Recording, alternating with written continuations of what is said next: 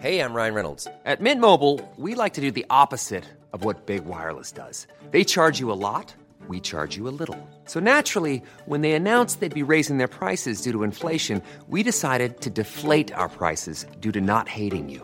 That's right. We're cutting the price of Mint Unlimited from $30 a month to just $15 a month. Give it a try at mintmobile.com slash switch. $45 upfront for three months plus taxes and fees. Promo rate for new customers for limited time. Unlimited more than 40 gigabytes per month. Slows. Full terms at mintmobile.com.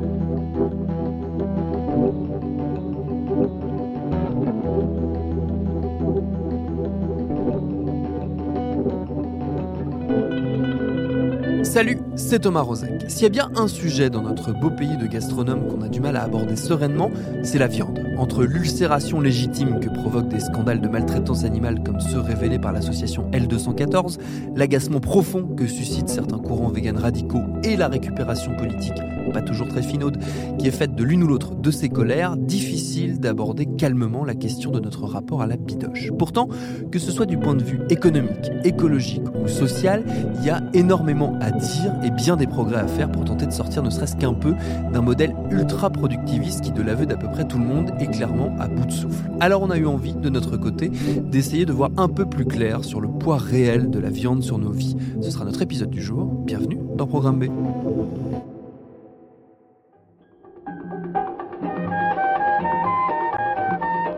Ces images vous racontent l'inauguration des derniers travaux de modernisation des abattoirs de Marseille.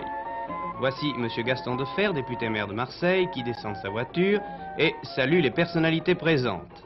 Et pour cet épisode, je ne suis pas tout seul puisque mon camarade Thibaut Shepman, le patron du podcast Bon Plan, est avec moi. Salut Thibaut. Salut Thomas. Ensemble, nous avons pour démarrer cet épisode sur de bonnes bases passé un petit coup de téléphone à l'économiste Nicolas Treich de la Toulouse School of Economics. Il est également chercheur à l'INRA et pour démarrer, on lui a demandé ce que représente la production de la viande dans l'économie mondiale et française, ce qu'elle coûte et ce qu'elle rapporte. Ce qu'on peut dire aujourd'hui, c'est que la, la, production de viande représente entre, suivant les, les, pays développés, représente entre 2 et euh, 6%, je dirais, du PIB de, de ces pays. Euh, mais il faut, il faut, c'est très important de distinguer les pays développés des pays en développement. Euh, dans les pays en développement, euh, dans beaucoup de situations, la viande joue un rôle essentiel pour la, la subsistance même de, de, de, de, certaines personnes, ce qui n'est pas du tout le cas aujourd'hui dans les, dans les pays euh, développés. En termes d'emploi, pour donner une, une idée, euh, en France, on dit que les emplois directs et indirects euh, de, de la, du secteur de la viande représentent environ 3% de, du total des emplois. Ces emplois dans, le monde de l'élevage sont très largement euh, subventionnés. On, on, on, dit que la, plus de la moitié des revenus des éleveurs viennent de de la PAC, la politique agricole commune, et il existe de, beaucoup d'autres formes d'aide pour pour aider le secteur euh, qui est est en, grande difficulté économique. Hein. Et d'autre part, euh, il, faut aussi relativiser ces chiffres. Euh, quand on parle de 3% de l'emploi national, il il faut pas imaginer que si on réduisait voire euh, éliminait la consommation de viande, on perdrait directement tous ces emplois. En fait, il faut bien qu'on mange. Donc ces euh, euh, sont euh, de, des emplois seraient créés dans des euh, dans la production de végétaux par exemple. Ça c'est quelque chose qui est assez mal connu, le fait que ce secteur soit largement subventionné. Est-ce que vous pouvez nous expliquer comment sont, ça fonctionne? Quelles sont les activités qui sont subventionnées?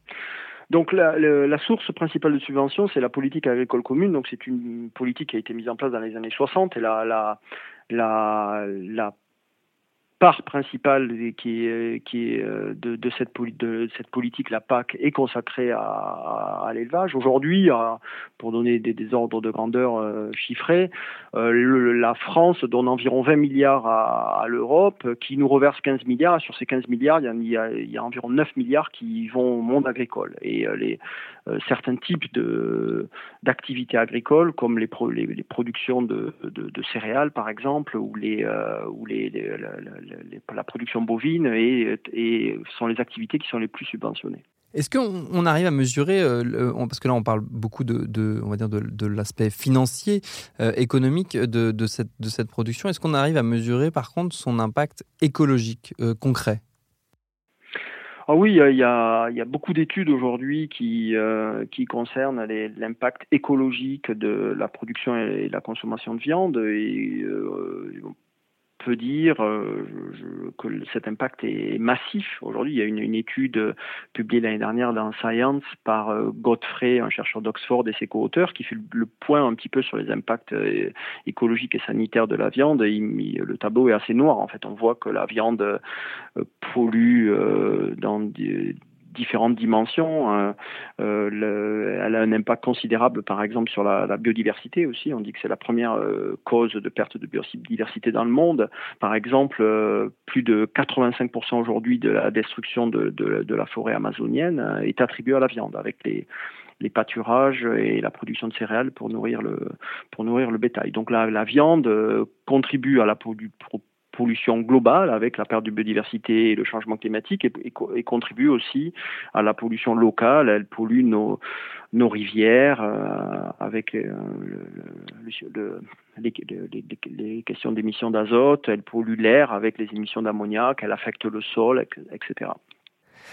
Et ça, est-ce que ça veut dire qu'on produit trop de viande, tout simplement? Est-ce qu'on la produit trop massivement? Bah, euh, euh, C'est toujours délicat de, dire qu'on produit trop. Si, on produit beaucoup, c'est qu'il y a une demande. En, revanche, euh, je suis économiste. Ce qui est intéressant, c'est de réfléchir sur les externalités. Donc, quand on produit, on, satisfait une demande, mais aussi on génère des externalités qui, dans la société, donc des, externalités à la fois environnementales, je viens d'en parler, et aussi sanitaires. On sait que la surconsommation de viande dans les pays développés contribue à augmenter les risques de cancer, de, des maladies cardiovasculaires.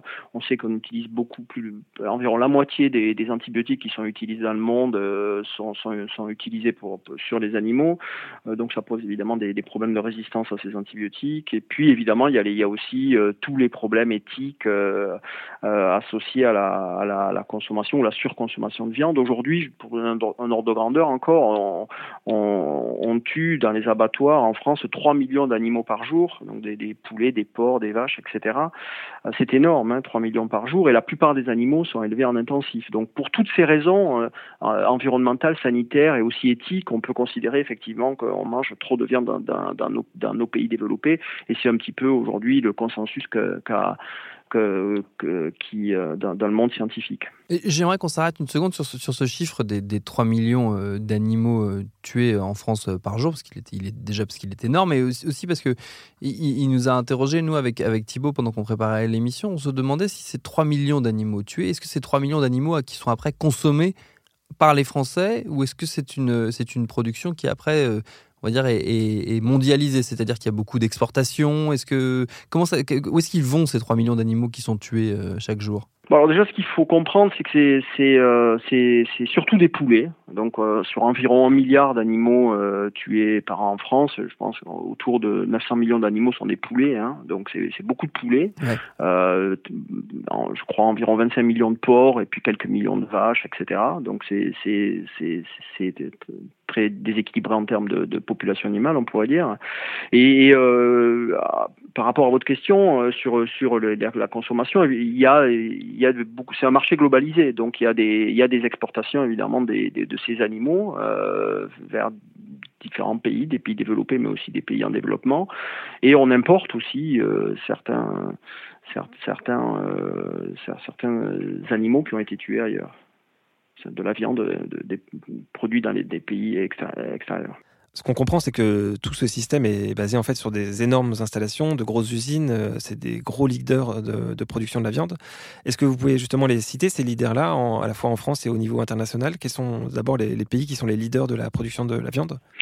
Alors, il y a des gros blocs hein, de, producteurs de, produits animaux. Donc, c'est euh, les États-Unis pour le, bœuf, le lait typiquement, euh, la Chine pour le porc et le poulet, euh, et l'Europe aussi produit beaucoup de, produits animaux. Le Brésil produit beaucoup de poulet, par exemple. L'Inde. la France est à son échelle, hein, compte tenu de sa population, est un pays était plutôt un gros producteur. mais donc, évidemment, la, la, production euh, de, chaque blocs dépendent des populations, euh, de la taille de, finalement de ces blocs, des populations et puis de la, consommation domestique aussi. Hein. Euh, si, on, si on regarde la consommation domestique, on voit que dans la dans les, dans les pays développés, euh, la, consommation annuelle de viande se situe entre 60 et 120 kilos par an. Donc les, États-Unis étant un petit peu au-dessus de cette fourchette, la France se situe à 90 kilos hein, et le, Japon étant un petit peu en dessous de cette fourchette puisque les Japonais consomment beaucoup de poissons. Est-ce que euh, un des leviers qui permettrait de réduire son impact euh, pour ce qui est de l'écologie en tout cas ne tient pas forcément à l'amélioration des pratiques, mais plus tout simplement à une diminution de, de la consommation euh, je suis d'accord avec ce point. C'est une des euh, c'est une des remarques qui a été ou une des conclusions d'une étude euh, publiée l'année dernière dans Science par pour et Nemesek qui, euh, a, qui ont étudié les, les, les, les, les impacts écologiques de différents produits, euh, produits alimentaires, donc bœuf, poulet, lait, poisson, crustacés, lentilles, noix, etc., sur différentes dimensions euh, environnementales. Et il y a, ils ont proposé deux conclusions principales. Première conclusion, c'est que les produits animaux sont presque systématiquement plus polluants que les produits végétaux. Et, euh, et, la deuxième conclusion, c'est que pour euh, vraiment avoir un impact significatif euh, euh sur sur les, les sur le, le, sur le, le, dommage écologique, il, il, il, apparaît plus efficace de, de, de modifier nos pratiques alimentaires, donc réduire significativement notre consommation de viande, plutôt que de de de, de, de changer nos pratiques nos pratiques agricoles.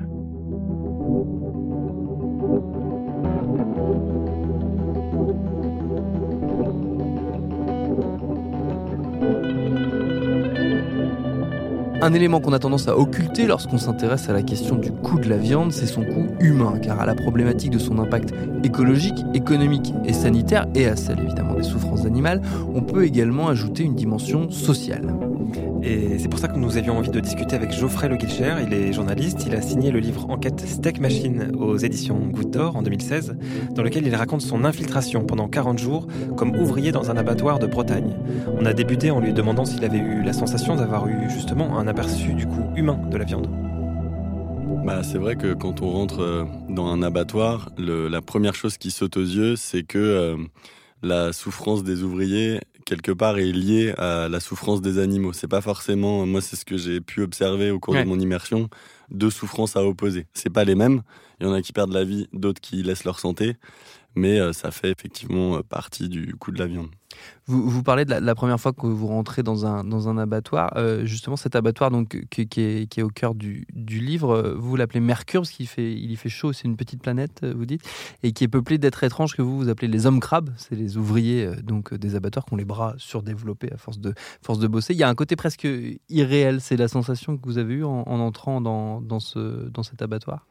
Ouais, j'accorde euh, beaucoup d'importance aux premières sensations quand euh, j'arrive quelque part. Et c'est vrai que quand je débarque dans l'abattoir, bon voilà, je suis pas épais, ils sont tous euh, hyper stock, ils ont des avant-bras énormes. Quand ils serrent la main, ils font mal. Mais après, ils sont très sympas. je suis super bien accueilli et je découvre une sorte de solidarité pour les nouveaux parce que ils préviennent que ça va être très dur. Donc ouais, j'ai vraiment eu cette sensation d'arriver sur un autre territoire. Euh, une petite planète. Et d'ailleurs, c'est pour ça que j'ai voulu aussi euh, y rester, y dormir, euh, faire la fête, enfin faire tout comme eux à ce moment-là, et pas seulement être avec eux au moment de l'usine. Comment c'est? Bah, C'est un métier qui doit être fait du mieux que possible. Psychologiquement, au départ, c'est vraiment c'est dur. Moi, je viens de la, boucherie, j'étais responsable de rayon pendant plusieurs années. Au début, je savais pas si j'allais revenir ou pas. Quoi. Puis bon, au bout d'un moment, ben, on s'y fait et voilà. Ce qui est intéressant, c'est que toute cette souffrance, elle est, elle est taboue et c'est d'ailleurs une des révélations de votre livre. Euh, même les, quand certains organismes tentent de faire des, des rapports, de montrer euh, le, la souffrance de, des gens qui y travaillent, tout ça, c'est caché. Bah, en fait, euh, oui, c'est exact. C'est qu'en fait, euh, l'acte de naissance des abattoirs, euh, comme, comme l'a expliqué la, la, sociologue qui a fait un peu d'histoire sur les, des abattoirs Catherine Rémy, en fait, c'est c'est que il y a deux siècles, on, on égorgeait les animaux dans la rue et il y a eu deux grands problèmes hein, pour vraiment le, faire court. Il y avait des problèmes d'hygiène, il y avait des rivières de sang partout et il y avait un problème soulevé par les autorités publiques qui est un peu plus intéressant, qui était la peur que les hommes, en voyant ce spectacle, reproduisent la même chose entre eux. Sous-entendu, euh, ça puisse donner des idées à des Jack l'éventreur ou des égorgeurs euh, potentiels. Et donc, on a eu l'idée euh, de créer les abattoirs en périphérie des villes ou à la campagne, c'est-à-dire loin des yeux. Et, et ce qui s'appelait la tuerie, en fait, tout est devenu tabou, même les, même les mots. Ce qui s'appelait la tuerie est devenu l'abattoir. On a végétalisé un petit peu les animaux, comme euh, on peut parler d'étourdissement euh, pour euh, quand on enfonce une tige dans le crâne de, l'animal pour qu'il s'affale avant d'être égorgé, ce genre de choses. Et, et en fait, ça a créé un tabou euh, qu'on a un peu oublié. On a oublié les abattoirs et en fait les gens qui travaillaient dedans, leur métier est devenu tabou, c'est-à-dire qu'ils n'en parlent pas auprès de leurs proches. Moi j'ai un tonton dans ma famille qui, euh, qui, a bossé euh, toute sa vie dans un abattoir, qui a perdu un doigt. Je sais toujours pas quel poste il occupait. C'est même après mon livre. C'est la seule personne avec qui j'ai pas pu en parler. Et en fait, ça montre quelque chose. Ça montre que que en fait, euh, il a le tabou, il est à la fois intériorisé de la part des ouvriers et aussi de l'autre côté, personne ne veut en entendre parler. À table, si quelqu'un dit qu'il travaille dans un abattoir, on va pas lui poser une deuxième question. il y a aussi une forme de silence, c'est ce que disait Thibault, euh, qui est presque organisé quelque part euh, par, par les industriels de la viande, qui n'ont pas du tout envie qu'on aille regarder la manière dont est fabriquée la viande. Alors je dirais que leur organisation et l'histoire des abattoirs euh, et, euh, a fait que effectivement ils se sont créés dans le tabou, mais qu'aujourd'hui ils ont été un peu dépassés par ça. C'est-à-dire que par exemple on voit en Allemagne les plus grands abattoirs euh, maintenant sont en mode transparence totale. Ils laissent les organisations de défense des animaux les visiter quand ils veulent. on n'est pas du tout là-dedans en France. En France, on est depuis qu'il y a eu l'association L214, qui en gros s'est spécialisée dans la révélation de vidéos aux dans les endroits des abattoirs où les animaux sont encore en vie. Euh, il y a eu à l'inverse une sorte de, d'augmentation du tabou. On a construit carrément à l'intérieur de l'abattoir un mur entre la tuerie et le reste de la chaîne, car euh, l'endroit où ils sont mis à mort s'appelle toujours la tuerie. Euh, et du coup, euh, en fait, euh, il y a eu comme, ouais, on s'est, on s'est replié sur soi-même. Bunkérisation, mmh, un tabou dans, dans, le tabou. Il y a une, une réaction qui était incroyable par rapport à ça au moment de la, diffusion des vidéos de L214, c'est qu'il y a notamment le, directeur de l'abattoir de Moléon, où il y avait une vidéo qui avait été sortie, qui, quand une vidéo a été diffusée où on a vu que certains salariés avaient frappé juste avant Pâques des agneaux, il n'a pas remis en cause du tout le système de fonctionnement de son abattoir. Il a dit c'est mes, salariés qui sont des sadiques, je vais les virer, je vais m'en prendre à eux, c'est leur faute, euh, uniquement eux. Et donc, euh, encore une fois, il y a, enfin, le, les, salariés sont comme les uniques responsables. C'est intéressant que tu parles de cette affaire parce que c'est précisément ce qui m'a donné envie d'aller m'infiltrer dans un abattoir. C'est qu'en fait, euh, quand il y avait eu cette vidéo de Moléon qui était sortie, tout le monde se déchargeait sur les ouvriers. Le directeur, les politiques, les journalistes qui, on va dire, euh, suivaient un peu l'ambiance sans forcément euh, en, voilà. Mais, tout le monde était en mode voilà. Euh, on montrait des images de gens qui étaient en combinaison blanche tachée de sang, donc déjà visuellement des bourreaux. Et en plus, on en rajoutait en mode on est face à des tarés, etc. Alors qu'en fait, moi personnellement, je, quand, je, quand je vois une unanimité pour qualifier de bourreau des gens, en général, je trouve que c'est là qu'il y a un bon sujet. Et du coup, j'ai eu envie de me mettre dans leur peau, parce qu'évidemment, euh, c'est des autres êtres humains qui sont sous ces combinaisons. Euh, et ce qui est intéressant, c'est de voir qu'est-ce qu'ils font là, comment ils bossent. Et en fait, on se rend compte très vite que les le problème de l'abattoir, c'est il y a deux grands problèmes à l'abattoir. C'est le tabou, dont vous parliez au début, et la cadence. On est, on est face aux deux grands dieux de l'abattoir euh, aujourd'hui, et tout ça crée les dérapages, tout ça crée... Alors, ça peut paraître bizarre de l'extérieur, on se dit, bah, en même temps, c'est un abattoir. Donc évidemment, on tue les animaux. Mais en fait, non. Euh, il y a une science de, de la mise à mort, il y a des codes, il y a des lois, il y a même des lois du bien-être animal en abattoir.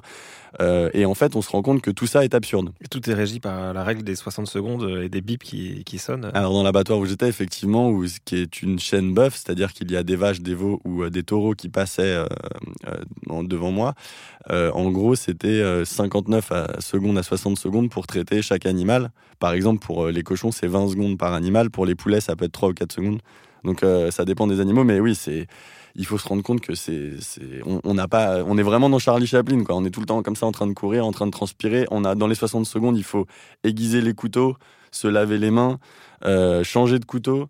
Euh, et, euh, et, on est vraiment, ouais, on est en train de courir. En plus, on est sur une nacelle qui monte et qui descend avec les pieds. Donc, autant vous dire qu'au début, vous faites le mouvement inverse, vous partez en haut quand vous voulez aller en bas.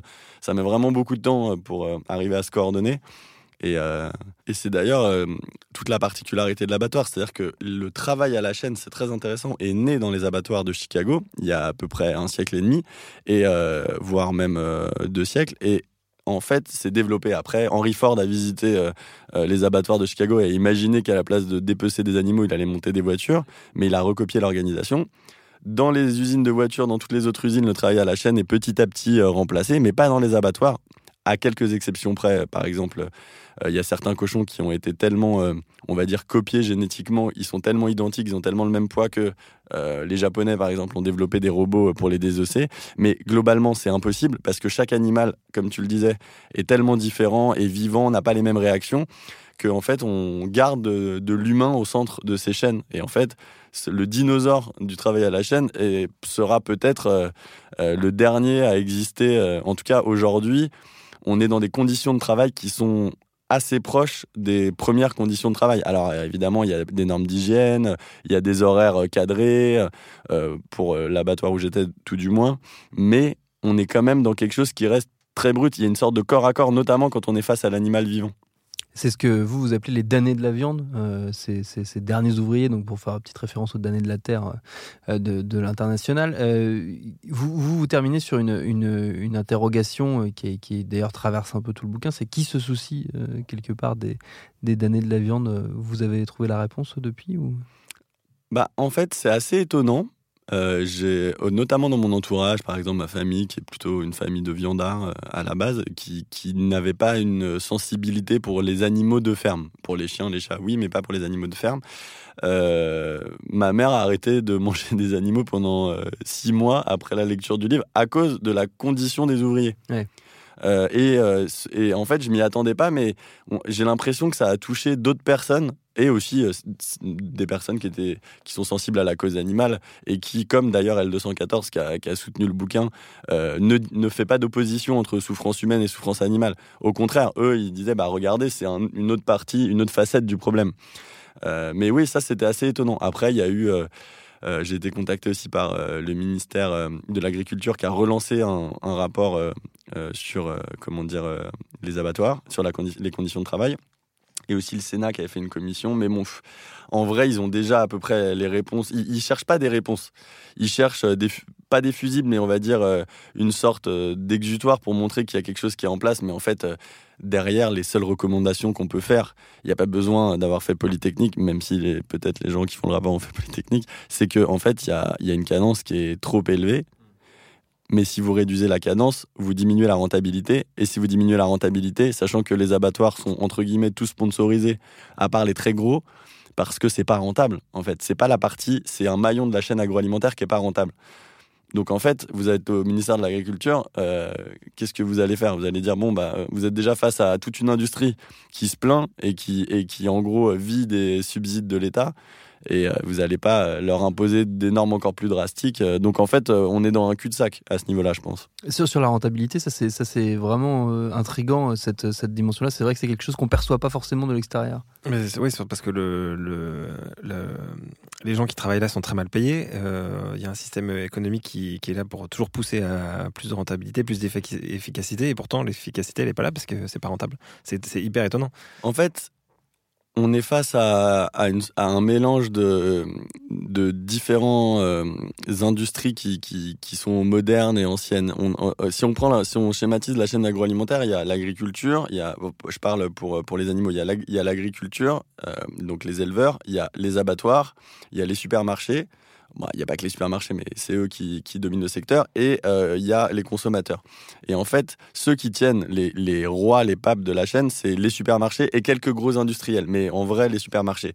Et donc, du coup, euh, par exemple, euh, Intermarché a sa propre flotte de pêche. Leclerc a ses propres abattoirs. donc, en fait, ils, peuvent fixer le cours du kilo de tel ou tel animal, soit directement par les quantités qu'ils achètent, soit parce que ça leur appartient. Et en plus, derrière, c'est eux qui vendent aux consommateurs, donc ils font des promos euh, l'été pour les barbecues ou à la rentrée quand euh, les congélateurs sont vides parce que les gens sont partis en vacances. Et donc, du coup, c'est eux qui gèrent l'activité de A à Z. Donc à partir de là, ils sont obligés de composer avec le fait que l'agriculture n'est pas rentable, les abattoirs sont pas rentables, ils se débrouillent avec l'État, avec l'Europe pour, pour avoir des subventions. Et mais pour vous donner une idée, euh, le kilo de bœuf, la rentabilité moyenne nationale euh, il y a deux ans, quand moi j'étais dans mon abattoir, d'après les, les chiffres du ministère de l'Agriculture, c'est 0,01 centimes d'euros pour un abattoir moyen. Après, pour les très gros, ils arrivent à faire monter un peu la rentabilité. Par kilo, carcasse. Ça veut dire même avec les os, parce que tout est vendu, hein. tout est utilisé. Hein. La graisse pour faire des bonbons Haribo, euh, certains, parce que maintenant ils en font sans graisse de porc après avoir eu des difficultés avec des, des, organisations juives et musulmanes qui se plaignaient que c'était pas indiqué. Euh, et aussi certains véganes. Et, du coup, euh, plus l'abattoir est gros, plus ils peuvent utiliser des, des, petits bouts. Donc on parle du kilo carcasse, donc tout quoi. Et ben c'est 0,01 centime. Et pour le porc, c'est négatif. Ils perdent de l'argent en fait, on est tous confrontés à ce qu'on appelle le paradoxe de la, de la viande, c'est-à-dire que de, fait, on n'a pas envie de faire souffrir des, animaux, euh, et pour autant, on est très nombreux à en, manger, donc à accepter qu'ils soient tués. Euh, comment, en ayant travaillé dans un abattoir et en ayant vu euh, ces, animaux, comment ils sont transformés, comment toi tu résous ou non ce paradoxe de la viande? Je pense que déjà, il faut avoir en tête qu'on est, face à, quelque chose de, euh, millénaire. C'est-à-dire qu'il euh, y a des théories sur le fait que euh, nos descendants, les grands singes, mangeaient que de l'herbe à un moment donné, mais l'être humain s'est mis à manger des animaux depuis extrêmement longtemps. Et donc, du coup, on est face à quelque chose qui est très profond. Souvent, quand on aime tel animal, telle viande, c'est depuis qu'on est bébé qu'on la goûte. Donc en fait, nos goûts sont forgés à travers ça. Et donc, on est un peu dans une sorte de schizophrénie, même quand euh, éthiquement on se dit euh, il y a un problème. Mais ce qui est intéressant, c'est qu'en fait, le, paradoxe, c'est que depuis qu'on a créé des animaux en fait euh, de ferme ou des animaux modifiés pour pouvoir être consommés largement, on a, on a comme mis une loupe sur, un, sur ce qui n'était pas éthique, c'est-à-dire qu'on les traite euh, comme des pièces euh, d'usine, c'est-à-dire euh, ils ont une vie qui est, qui est horrible depuis la naissance à leur mort, leur mort étant l'un des points culminants, mais pour certains animaux, leur vie étant pire que leur mort. Donc c'est paradoxalement ce qui a fait naître l'éthique animaliste. C'est la révolution industrielle qui qu'on s'est mis à cultiver et à, à, élever des animaux plutôt que, que les cultiver. On s'est mis à élever des animaux en masse et à les tuer en masse n'importe comment, de façon inhumaine, on a envie de dire. Euh, et, euh, et c'est ça qui fait que, en fait, la schizophrénie, elle est sociétale, elle est culturelle, elle est familiale. Et donc, euh, moi, je comprends tout à fait, et je suis le premier à, être dans ce cas-là, qu'on puisse euh, se dire bah il y, a un énorme problème, euh, je veux plus que ce soit comme ça et en même temps euh, être invité chez des amis et à encore trouver du plaisir à manger un steak ou, du poulet parce que parce que voilà c'est très profond, c'est quelque chose qui est extrêmement profond.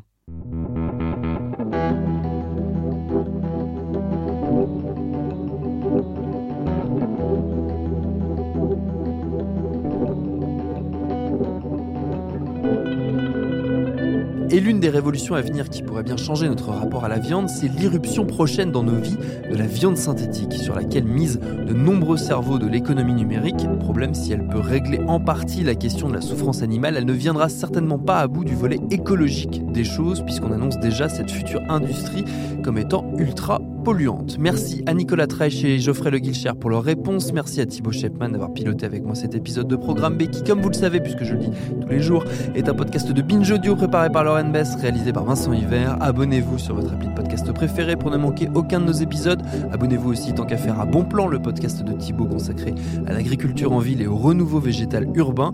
Pour nous parler, c'est sur Facebook ou sur Twitter. Et à demain pour un nouvel épisode. Binge. When you make decisions for your company, you look for the no-brainers. If you have a lot of mailing to do, stamps.com is the ultimate no-brainer. Use the stamps.com mobile app to mail everything you need to keep your business running with up to 89% off USPS and UPS. Make the same no-brainer decision as over 1 million other businesses with stamps.com. Use code PROGRAM for a special offer. That's stamps.com code PROGRAM.